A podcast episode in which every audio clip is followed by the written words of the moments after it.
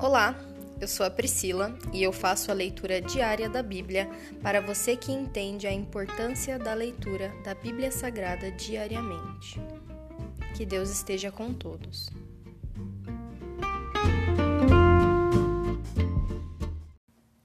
Ouça agora o capítulo 18 do livro de Êxodo. Jetro visita Moisés. Jetro, sogro de Moisés e sacerdote de Midian, soube de tudo que Deus havia feito por Moisés e seu povo, os israelitas, e de como o Senhor os havia tirado do Egito. Moisés tinha mandado Zípor, a sua mulher, e seus dois filhos de volta para a casa de Jetro, que os acolheu. O primeiro filho de Moisés se chamava Gerson, pois Moisés disse: Sou forasteiro em terra alheia. O segundo filho se chamava Eliezer, pois Moisés disse: o Deus de meus antepassados foi meu ajudador e me livrou da espada do Faraó. Jetro, sogro de Moisés, foi visitá-lo no deserto, levando consigo a mulher e os dois filhos de Moisés. Quando chegaram, Moisés e o povo estavam acampados perto do monte de Deus. Jetro havia mandado um recado a Moisés dizendo: Eu, seu sogro Jetro, estou indo vê-lo com sua mulher e seus dois filhos. Então Moisés saiu ao encontro de seu sogro, curvou-se e o beijou. Depois de perguntarem um ao outro se estavam bem, entraram na tenda de Moisés. Ele contou ao sogro tudo o que Deus havia feito ao Faraó e aos egípcios em favor de Israel. Contou também dos apuros que tinham passado ao longo do caminho e de como o Senhor os tinha livrado de todas as dificuldades.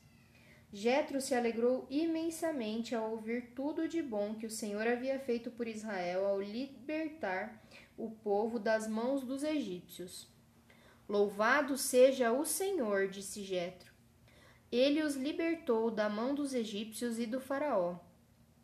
Agora sei que o Senhor é maior que todos os outros deuses, pois libertou seu povo da opressão dos arrogantes egípcios. Em seguida, Jetro, sogro de Moisés, ofereceu um holocausto e outros sacrifícios a Deus.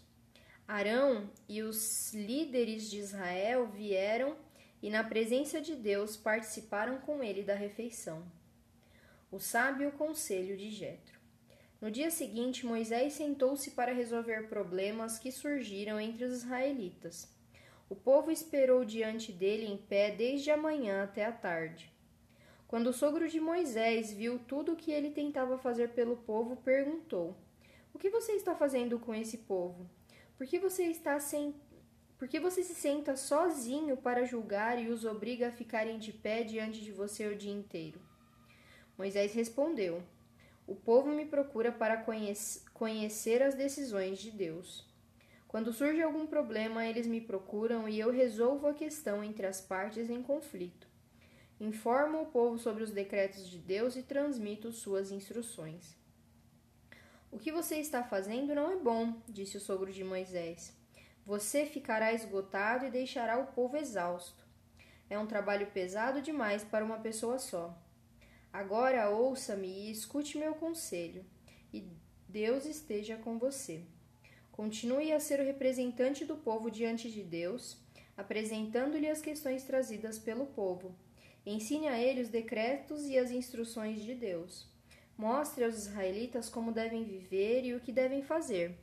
No entanto, escolha dentre todo o povo homens capazes e honestos que temam a Deus e odeiem suborno. Nomeie os líderes de grupos de mil, cem, cinquenta e dez pessoas.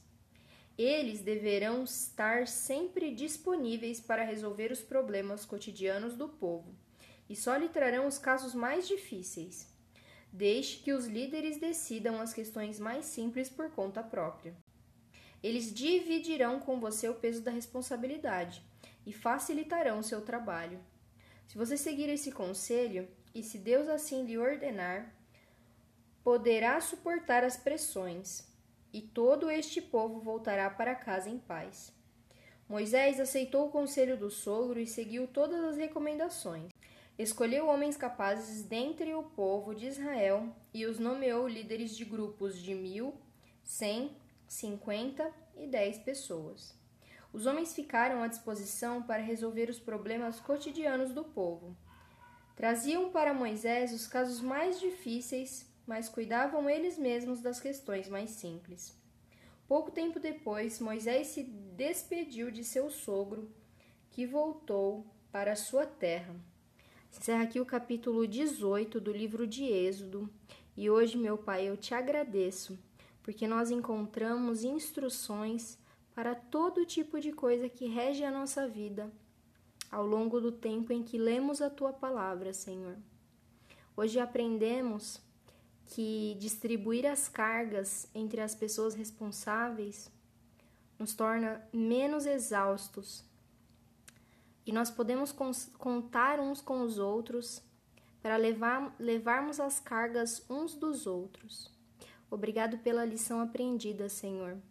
Que saibamos sempre distribuir tarefas para que não fiquemos sobrecarregados. Isso em todas as áreas das nossas vidas, Senhor. Obrigada, Senhor. Fica conosco. Essa é a minha oração. Em nome de Jesus, amém.